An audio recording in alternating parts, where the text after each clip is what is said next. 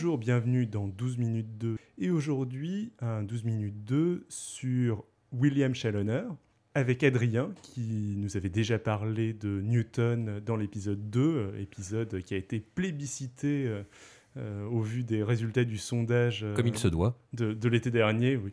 Ne vende pas trop. Hein. Euh, J'essaye, j'essaye. mais bon, c'est- c'est c'est l'épisode que, vous avez- que vous avez préféré. Euh, donc Adrien est de retour euh, Bonjour. pour euh, cette fois-ci vous parler de euh, William Challoner. Et puis en, en fin d'émission, on dira aussi un petit mot parce que tu, as- tu as une actualité littéraire en ce moment. Avec joie. William Challoner est un personnage très important dans la vie de Newton. Euh, une, une anecdote de, la- de ce dont j'ai parlé la dernière fois, de sa vie de maître de la monnaie et chasseur de faussaires. Mhm. Parce que Challoner aura été le grand faussaire de, qu'il aura pour, que Newton aura poursuivi pendant près de 20 ans avant d'arriver à faire condamner. Et euh, un personnage très haut en couleur qui a, eu, qui a été euh, arnaqueur, diseur de bonne aventure, euh, agent provocateur, inventeur de complots et surtout fabricant de fausses pièces et de toutes les formes de monnaie que la, la- la monnaie à l'époque pouvait prendre en Angleterre.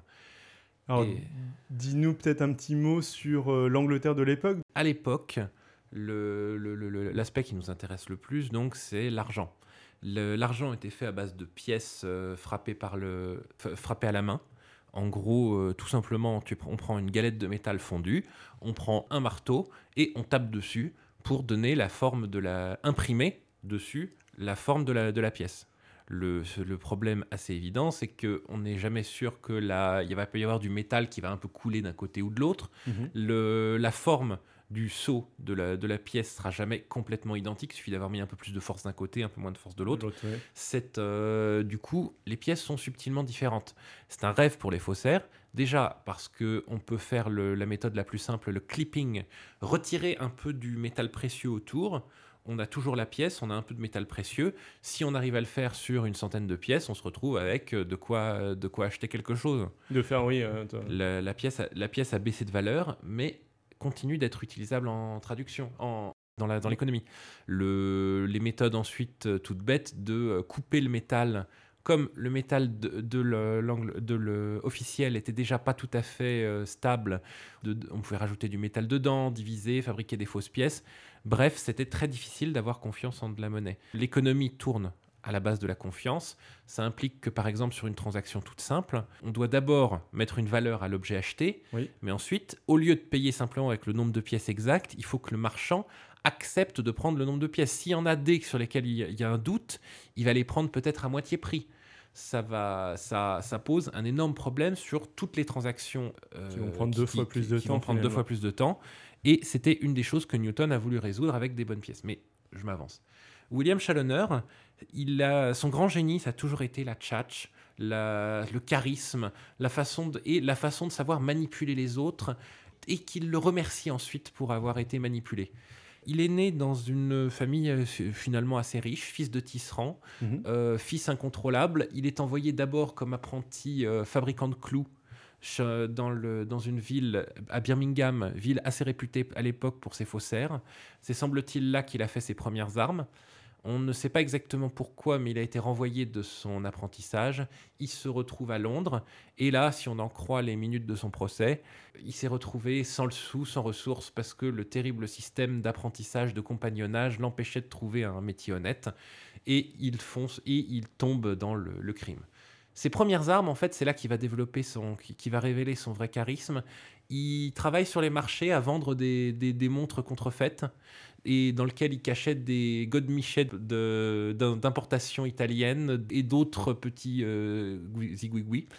Il travaille comme euh, diseur de bonne aventure, prédisant aux gens où on pourrait retrouver leurs objets volés ou prédisant aux, je- aux jeunes femmes euh, comment elles rencontreraient le grand amour de leur vie. Mais alors, comment il s'y prenait pour retrouver ces objets volés?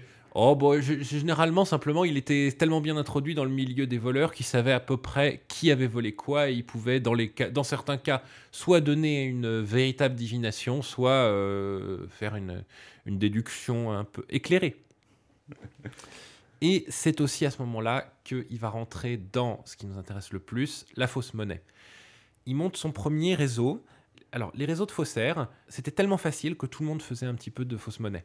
il y avait des, réseaux, on avait les gens qui connaissaient le métier, qui imprimaient, qui imprimaient les fausses pièces, faisaient des moules et frappaient dans un coin reculé, et une nuée de petites frappes qui avaient pour tâche de distribuer cette fausse monnaie et de faire disparaître de façon à ce qu'on ne remonte pas facilement jusqu'à la source. C'était avant Newton, la, faire de la fausse monnaie était d'une grande facilité il a monté son premier réseau et lui, il a de l'ambition. Au lieu de faire des petites quantités, il en fabrique de grandes, il les distribue à grande échelle et il s'entoure des meilleurs. Il a une connaissance déjà du travail du métal, mais euh, il s'entoure d'excellents, euh, d'excellents graveurs, d'excellents travailleurs. Ses pièces sont les plus réalistes de l'époque. En quelques mois, il passe de quasi-clochard euh, vendeur de godemichet a un, un, train de vie de gentleman. Il se déplace plus qu'en calèche. Il a une belle maison. Et c'est à ce moment-là qu'arrive Isaac Newton qui invente donc les pièces faites à la machine avec un bord régulier, avec, avec un bord euh, crénelé. Bord crénelé qui veut dire qu'on ne peut plus prélever de métal au bord avec une, une, lime. Pièces faites à la machine, donc toutes exactement identiques. Mhm. Donc un, beaucoup, beaucoup plus difficile à contrefaire son but est de rendre de la confiance en l'économie anglaise et de fluidifier le, commerce. Pour ça, il se met aussi à la traque des faussaires. Euh, voit les réseaux, de, les, premiers, les réseaux de faussaires autour de lui tomber. Il ne se démonte pas. Il passe à l'étape supérieure. Il, est le premier à s'adapter au, monde, puisque Newton fabrique des fausses pièces à la machine, des vraies pièces à la machine. Lui-même se met à fabriquer des fausses pièces avec une machine. Après tout, euh, c'est la course à l'armement. Il prend une maison en dehors de, la ville de Londres, juridiquement en dehors, ce qui rend très difficile si jamais on le trouve dans une zone industrielle où le bruit d'une machine, parce qu'une machine de presse, c'est un boucan infernal, mhm. ne sera pas trop repéré. Et il produit ses pièces et il, euh, son, réseau, euh, son réseau devient immense. Il devient un des plus gros producteurs de fausses monnaies d'Angleterre. C'est là que euh, malheureusement un de ses complices euh, se, fait, se fait arrêter. Mhm. Et pour quelque chose d'absolument rien à voir, une bagarre dans une taverne ou un, quelque chose comme ça. Et pour se sortir de prison, il dénonce le réseau Challoner. Manque de bol, sa protection juridique qu'il avait pensée saute parce que Isaac Newton fait passer le crime de fausse monnaie de simple crime à haute trahison. Ce qui veut dire qu'il peut être poursuivi sur tout le territoire d'Angleterre sans avoir à s'ennuyer autant des euh, frontières juridiques. Et euh, Challoner se retrouve en prison. Là, il a un énorme coup de chance.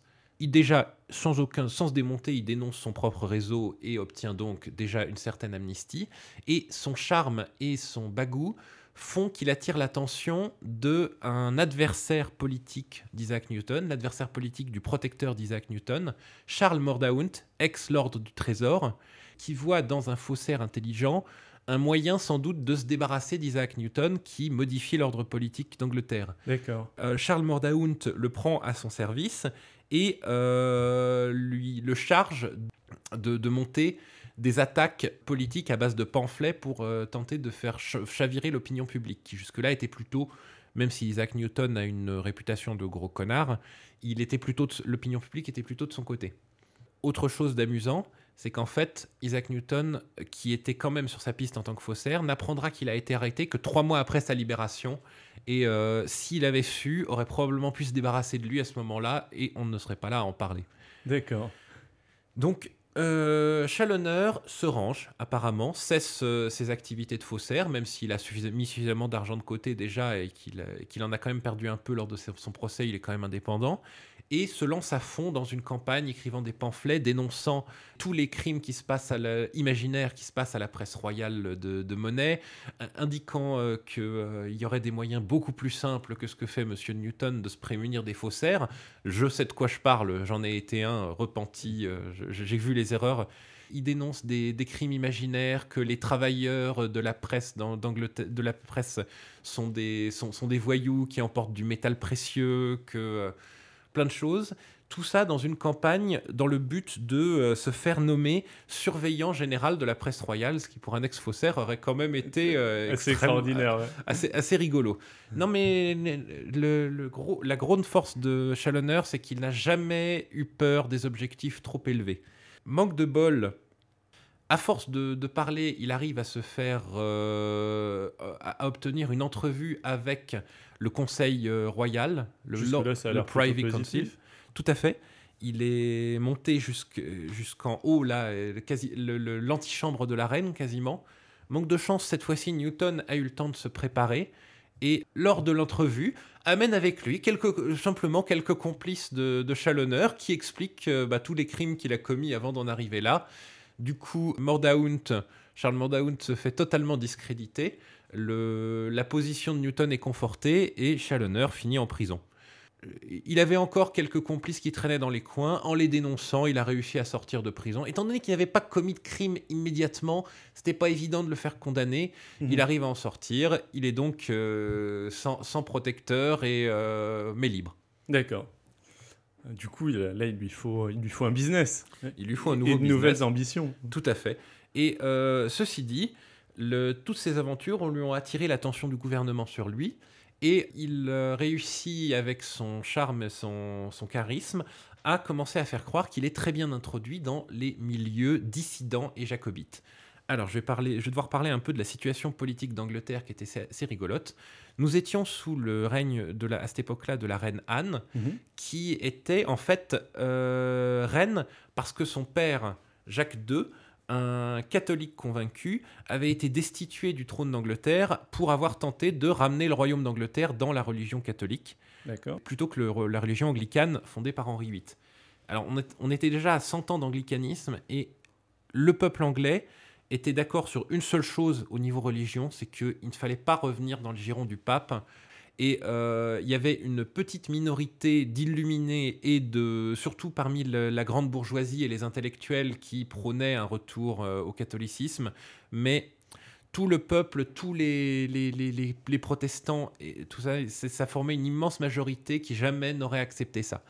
Et euh, donc Jacques II a été destitué de son trône. Il a pu la grande peur de tout le royaume d'Angleterre, ça a été un retour de ce, de ce roi-là, de ses enfants au trône, et euh, donc euh, les complots jacobites, Jacques II euh, jacobite, mhm.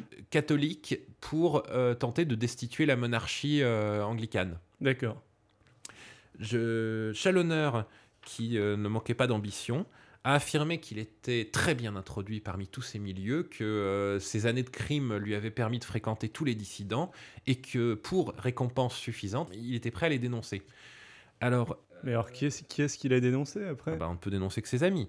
Le, premier, son, premier gros coup qui lui a rapporté énormément, qui a été très intelligent, c'est qu'il est retourné dans les tavernes d'où il venait. Il a trouvé quatre semi-clodos euh, catholiques illuminés, mais surtout alcoolos. Il leur a dit qu'il euh, était des, leurs, euh, mes frères. Il, leur a dit qu'il avait trouvé une presse et dans lequel, avec lesquels il pourrait inonder l'Angleterre de leurs pamphlets libérateurs pour euh, annoncer la, revenue du, roi légitime, et que de toute façon, euh, suffisait d'imprimer et que les Anglais s'arrachent, les arracheraient. Alors, il les a aidés à imprimer. Et une fois que la pièce a été remplie de leurs pamphlets, il les a dénoncés, il a, il a amené la, la, police sur eux. On lui a, pour ce beau coup, on lui a accordé 1000 livres de récompense. C'est rigolo, ça ressemble un peu à ce qu'a ce qu'a fait euh, plus récemment la CIA avec euh, certains, certains complots euh, aux États-Unis qui ont plus ou moins monté de toutes pièces. Euh. C'est, ça n'a absolument pas changé. Et si on va par là, les, la plupart des complots du 19e siècle démantelés par les polices politiques étaient montés par eux aussi.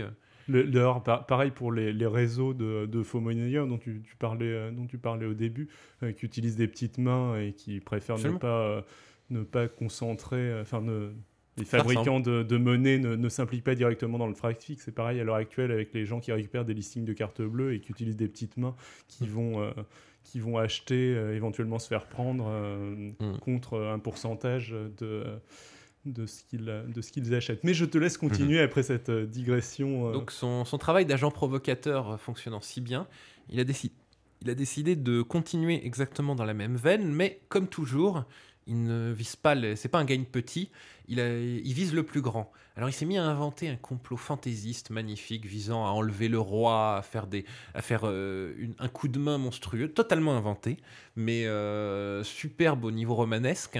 Il a approché un agent du pouvoir, ambitieux, et lui a dit qu'il était prêt à infiltrer ce complot au péril de sa vie pour, euh, bien sûr, une énorme récompense, en tant que messager et que du coup, tous les messages de ce complot passeraient par lui, il en ferait une copie et, et, et euh, vendrait chaque, chacun de ces messages au roi, à la reine.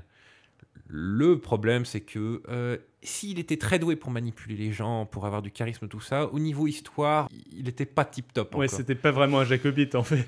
Bah, il n'y connaissait pas grand-chose, euh, il avait aucune conviction politique hormis celle de l'argent, donc euh, il a convaincu personne. Et euh, après des mois d'apporter des faux messages, tout ça, on a fini par lui dire de, de remballer tout et il s'est retrouvé avec toutes ses dépenses pour rien. Là, voyant que ça avait échoué et voulant se refaire toujours dans la même branche, il est allé contacter un de ses anciens amis euh, criminels, un faussaire euh, notoire, et lui a demandé s'il ne voudrait pas rédiger un pamphlet euh, jacobite pour lui, qui se, chargerait de trouver un, bouc émissaire pour aller l'imprimer quelque part, qu'on dénoncerait et partagerait les, gains. Seulement, le problème, c'est que l'ami en question avait déjà vu que Chalonneur était capable de trahir sans, aucune, sans aucune hésitation et a préféré le dénoncer lui pour tous ses anciens crimes. Et Chalonneur s'est retrouvé en prison.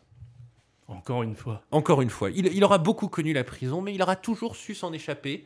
Et là, tout bêtement, bah, son, les crimes qu'on avait dénoncés pour lui, ils étaient vieux quand même euh, pour un... Oui, bah oui, c'était un petit peu rangé. Enfin, c'était un peu rangé. À part, les faux complots. Dénonciation de complot anonyme, dénonciation de complot, c'est même, même plutôt euh, positif. Il était sorti euh, grandi par, en démantelant la cellule de dangereux imprimeurs. Du coup, son ami qui avait des crimes bien plus récents, il les a dénoncés. Le juge a été bien gentil, l'a laissé sortir et on a pendu son ami. Et donc, il s'est quand même dit que c'était dangereux la politique, euh, on n'est pas à l'abri d'un revers. Il a préféré revenir au, euh, à, ses, grands fondamentaux, la fausse monnaie. Mais dans une branche totalement nouvelle, parce que quelque chose venait d'être inventé à l'époque, les, faux les, billets de haut porteur, l'équivalent d'un billet de banque. La Banque d'Angleterre venait d'être fondée et avait imprimé ses premiers billets de 100 livres. Lui-même a commencé à fabriquer des faux billets immédiatement. Les faux billets étaient très convaincants et euh, tout ça. Et autre chose qui était très intelligente, c'est que la société évoluait, mais les lois n'évoluaient pas. C'était même pas encore à l'époque un crime de fabriquer de faux billets parce que, comme ça n'existait pas, personne n'avait pensé à faire une loi l'interdisant. Du coup, il a pu pendant euh, quelques mois quasiment euh, écouler ses billets en toute impunité. Alors, le problème évidemment, c'est que comme c'était tout nouveau, personne ne servait encore de billets ou presque, et donc son réseau d'écoulement fut très rapidement repéré. Mmh. D'accord, oui. On est remonté jusqu'à lui.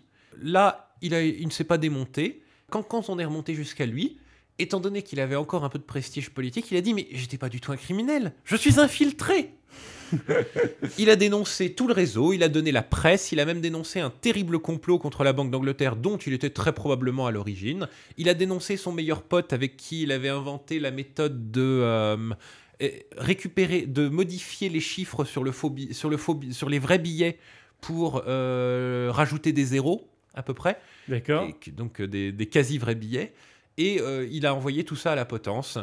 Et euh, chose la plus drôle, c'est que la Banque d'Angleterre a été forcée de lui faire un remerciement officiel, de lui donner une récompense de 1000 livres, et il a même pu garder tous ses profits de faussaire. Génial. Voilà. Il avait quand même senti que le, là, le, c'était un peu chaud. Le, le, crime de fabriquer des faux billets était passé, et puis euh, tout le monde le regardait. Mais il avait encore des presses, il avait encore du papier tout à fait euh, officiel. Il décida de faire quelque chose de, euh, de continuer son métier de faussaire sur quelque chose d'un peu moins risqué, le fabrication de faux billets de loterie. Ce qui techniquement n'était même pas un crime passible de, peine de mort, même si bien sûr il, euh, il connaissait la musique, il a pris toutes les précautions possibles et imaginables, et il aurait très bien pu s'en sortir, seulement sur toute cette histoire, il y a un personnage invisible qui l'a poursuivi jusque-là, qui, était Isaac Newton, qui euh, l'avait poursuivi avec une patience infinie et qui là a réussi à l'attraper pour une, euh, un crime tout à fait mineur. Seulement, ça a suffi à l'envoyer devant le juge. Et cette fois, Newton était prêt. Soit Newton avait tous les témoins possibles et imaginables pour, euh, euh, remonter jusqu'à sa naissance. Si on connaît euh, autant en détail la vie de Chalonneur, c'est grâce, au procès de Newton qui a été d'une, euh, qui, l'a entouré d'espions, qui a retourné tous jusqu'à ses derniers complices encore en vie, en leur offrant une amnistie contre un témoignage contre Chalonneur. Et cette fois, Chalonneur n'avait personne à dénoncer pour sauver sa tête, plus aucun protecteur. Il a malheureusement, enfin malheureusement, il a, il a été condamné. Sur la fin, il a envoyé des lettres de supplication à tout le monde, à Newton, à tous ses anciens protecteurs pour qu'on le sauve. Mais euh, Newton, dans ses poursuites, était toujours absolument impitoyable et euh, il fut pendu à Tyburn Square quelques, quelques mois plus tard. La fin d'une époque. du. La fin du dernier des grands faussaires, élégant et euh, aventurier. Euh, Une anecdote amusante, c'est qu'il avait tellement de fierté dans ses pièces, il les fabriquait, les, les- celles qu'il fabriquait étaient tellement parfaites qu'il se sentait désolé toujours de les voir partir en se disant qu'elles allaient s'abîmer dans des poches indignes, qui en plus ne sauraient pas tout l'amour qui avait été mis pour les fabriquer. C'est extraordinaire. Et il était extrêmement fier de son travail, et dans tout ce qu'il faisait, il essayait de le faire à fond. C'était- respectable, je trouve. C'est un personnage fascinant. Un artisan. Euh, un artisan, un artiste même. Un artiste. Euh, non, mais c'était passionnant. Euh, Merci beaucoup. C'est on- toujours un plaisir. on commence à, à mieux connaître cette période et enfin c'est de, mon côté c'est toujours un plaisir de t'entendre de t'entendre nous, nous raconter nous raconter tout ça tu, tu as quand même une actualité littéraire Absolument. donc tu viens de sortir un nouveau livre avec une couverture magnifique, toute noire, avec un monstre mécanique dessus. C'est une histoire euh, qui se passe, une histoire de détective surnaturel en culotte courte et avec de l'humour noir, de l'action et euh, lisible à partir de 13-14 ans et pour tout le monde. d'accord ouais alors moi je l'ai lu en exclusivité euh, Mondial. av- av- mondial avant, avant qu'il sorte et c'est vraiment super Euh, je te laisse euh, donner c'est la, la société d'enquêtes étranges La Société d'enquêtes étranges de la Tour Sud, euh, dont le volume 1 s'appelle Le cauchemar mécanique, avec euh, comme personnage principal une délinquante juvénile au pouvoir de chien de chasse télépathe qui a sarcasme développé. C'est juste génial. N'hésitez pas euh, bah, le- à l'acheter pour vous ou à l'acheter pour votre euh, Achetez-le plusieurs frère, fois, il est vraiment sœur, bien. etc. Offrez-le. C'est la période. On est, on est à Noël. euh, donc, euh, et c'est carrément super. tu avais un autre bouquin aussi euh, qui, est, qui est un peu plus ancien, mais qui Mhm. doit toujours être disponible. Tout à fait. Le... L'alarme d'Issaris, Oui. qui est en ce moment en, en, en compétition pour un prix littéraire et euh, qui a des chances. Croisons les doigts, croisons les doigts. Bah, je, je croise les doigts avec toi. Donc voilà, donc l'alarme d'Issaris et La le, Société d'enquêtes étranges de la Tour Sud. le cauchemar mécanique, c'est ça Le cauchemar ouais. mécanique.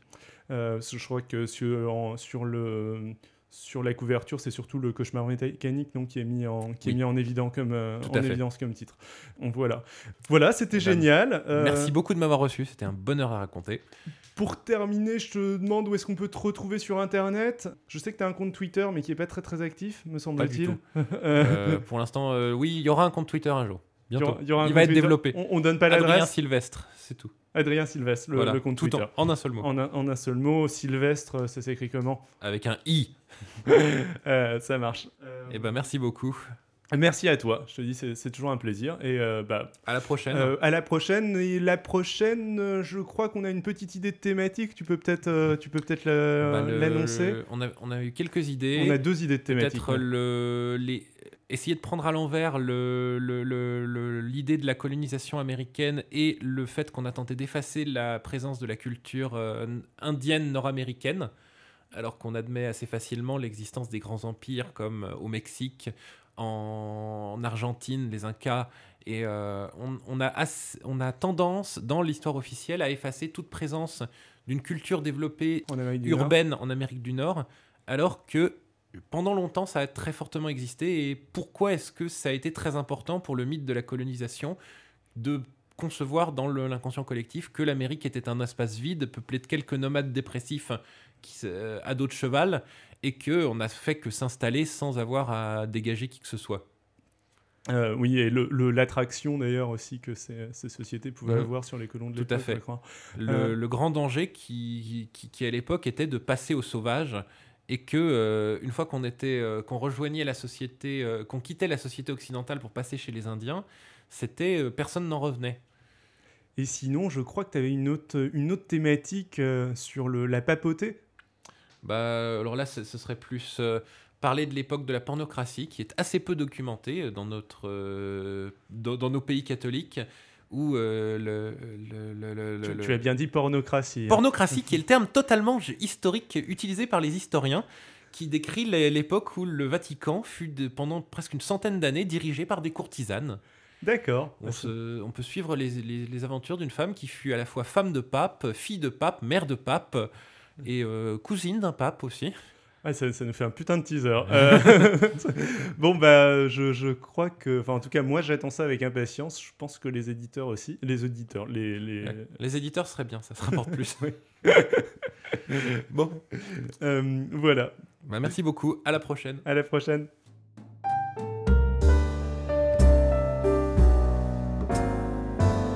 Et nous sommes dans l'overtime. Alors pour cet overtime, qu'y a-t-il au programme? Alors déjà, deux nouveaux épisodes au moins euh, du, de Podcast Science euh, sont sortis depuis la diffusion du dernier épisode de 12 minutes 2. Il y en a eu un sur le hasard, euh, présenté par Robin, épisode très intéressant qui sera le, début d'une série d'épisodes sur le, sur le hasard, vu que Robin va rester sur cette thématique. Il y en a eu un autre sur la fin du monde, l'apocalypse du 21 décembre 2012 et euh, les autres apocalypses à travers l'histoire, qui est une suite de midi-dossiers par Alan, Nicotup et moi-même. Sinon, quoi d'autre à annoncer? Euh, Je n'ai toujours pas publié le dernier épisode de euh, Vie artificielle qui est, qui est enregistré en attente de publication, mais il va sortir incessamment sous peu et il concernera les différents niveaux de sélection. Le prochain épisode de mon podcast Ciné Spoiler Alert que vous pouvez retrouver sur internet sur www.spoiler-alerte.fr parlera lui du sixième sens. Quant à 12 minutes 2, le prochain épisode parlera lui du nucléaire. En attendant, je vous invite comme d'habitude vraiment à laisser des commentaires et à noter le podcast sur iTunes. Ça fait un moment que personne euh, ne l'a noté. Notez-le positivement, notez-le négativement en fonction de vos préférences. Laissez un commentaire. C'est ça qui fait découvrir le podcast. C'est ça qui nous motive à continuer.